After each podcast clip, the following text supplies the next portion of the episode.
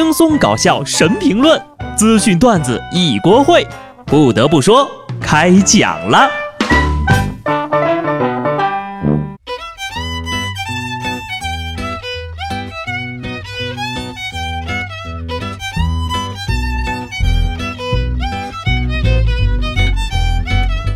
Hello，听众朋友们，大家好，这里是有趣的。不得不说，我是机智的小布。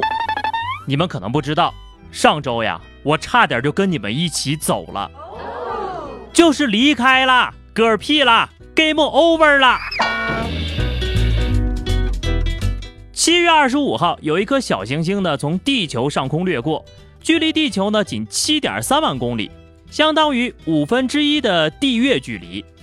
这颗名为二零一九 OK 的天体呢，在飞临地球的前一天才被发现。这要是真的亲密接触上了，造成的破坏将是灾难性的呀！差一点呢，我们就成了灾难片里开局五分钟死掉一大片里的一员了。没撞上叫二零一九 OK，撞上了就叫二零一九 KO。行了，大家以后呀就是过命的兄弟了。人类社会的一切争端都可能被一块一百三十米长的小行星给终结了，所以还有什么好苦恼的呢？经历了这件事情之后呀，我也想明白了，人呐，趁活着就得 follow your heart，该出手时就出手。前两天，重庆一个驾驶红色保时捷的女子在掉头的时候呢，与另外一辆车的男司机发生了口角，保时捷女司机嫌他们挡道了，说人家穿的差，开一个叫花子车。女子先出手给了男司机一耳光，男子反手就扇了回去，这女的呀帽子都被扇飞了。后来经过交警查明呢，女子未按规定掉头，罚款两百；驾车戴帽子、穿高跟鞋等妨碍安全行车的行为，扣两分，罚五十啊，总共是二百五。随后呢，该保时捷女子的社交账号被扒出来，曾经口出狂言：“我红灯乱闯，飙车出名儿。”斑马线上实现掉头，高跟鞋开车故意挑事儿，最后这个处罚呀，倒是有一点便宜他了的感觉。但是二百五的罚金是真的非常适合他了。虽然动手使用暴力呢是不值得鼓励的，不过呢，还是有很多网友认为男司机的行为很勇敢，属于自我防卫，错了那些嚣张人的气焰等等。也有很多人开始担心呢，这算不算是防卫过当呢？不管怎么样吧，这次事件里也说明一件事：我们这些小人物啊，虽然开着平民的车，抽着平民的烟，但是也是不好惹的。说过很多遍了啊，道路千万条，安全第一条，行车不规范。下一句你懂的。最近呢，辽宁高速交警发现了一辆车停在了应急车道边，而车主一家三口正在道路旁生火烤串呢。交警一问，知道了呀。这一家人开着车饿了，又考虑到服务区有加油站，没办法生火，就地做饭。这是宁愿被撞死，也不能饿死呀。是想吃饱了再上路吗？我命由我不由天，要什么死法我自己说了算。就算饿急了眼，也要生炉子、烧炭、烤肉、撸串儿，倔强呀，讲究人呐。所谓英雄不问出处，作死不挑坟墓。人一躺布一盖，全村老少等上菜。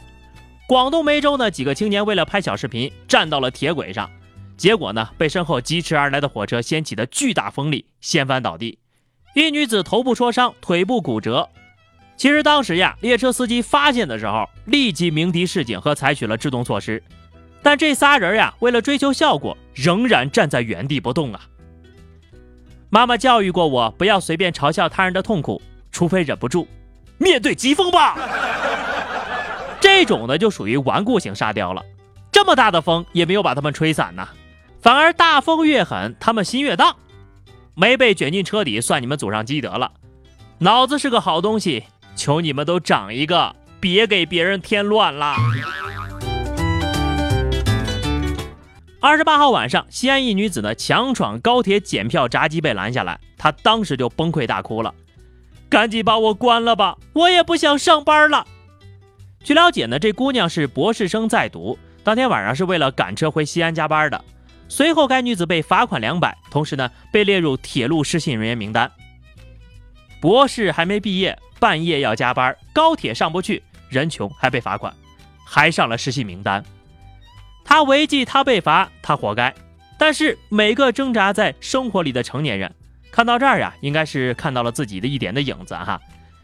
然而，即使他这么惨了，也没有被关呢，还要去加班，这是什么人间疾苦啊！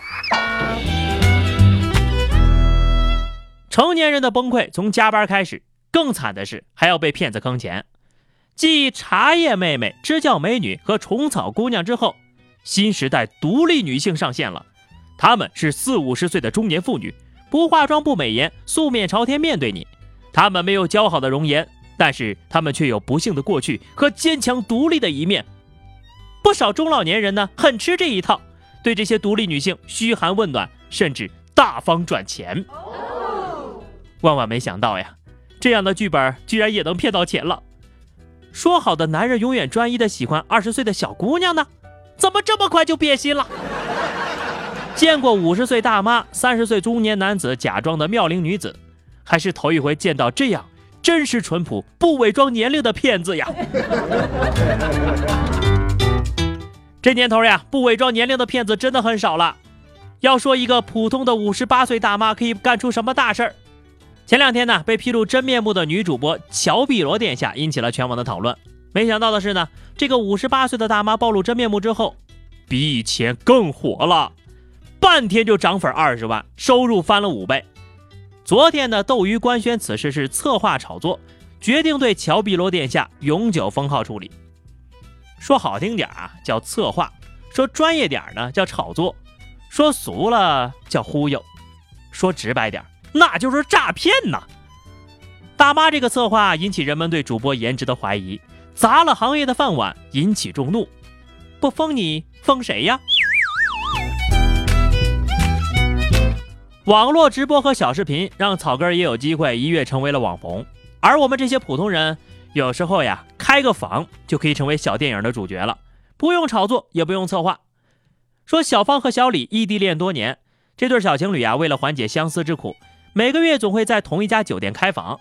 前几天呢，俩人又来到酒店，在浏览视频网站的时候，却发现了惊喜，因为视频中的两人就是他们自己个儿啊。说。你们浏览的啥网站？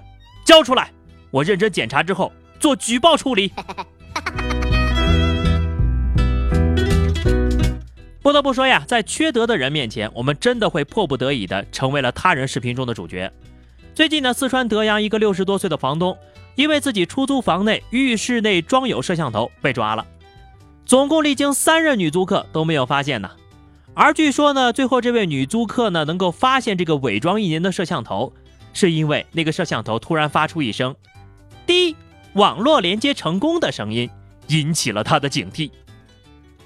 你这个糟老头子，坏得很呐！抓进去之后啊，请让他亲自体验天天被人监视的感觉。其实真的是细思极恐啊！你说要是那个房东把房子弄成日租房，而不是长租的，哎，不堪设想啊，简直禽兽。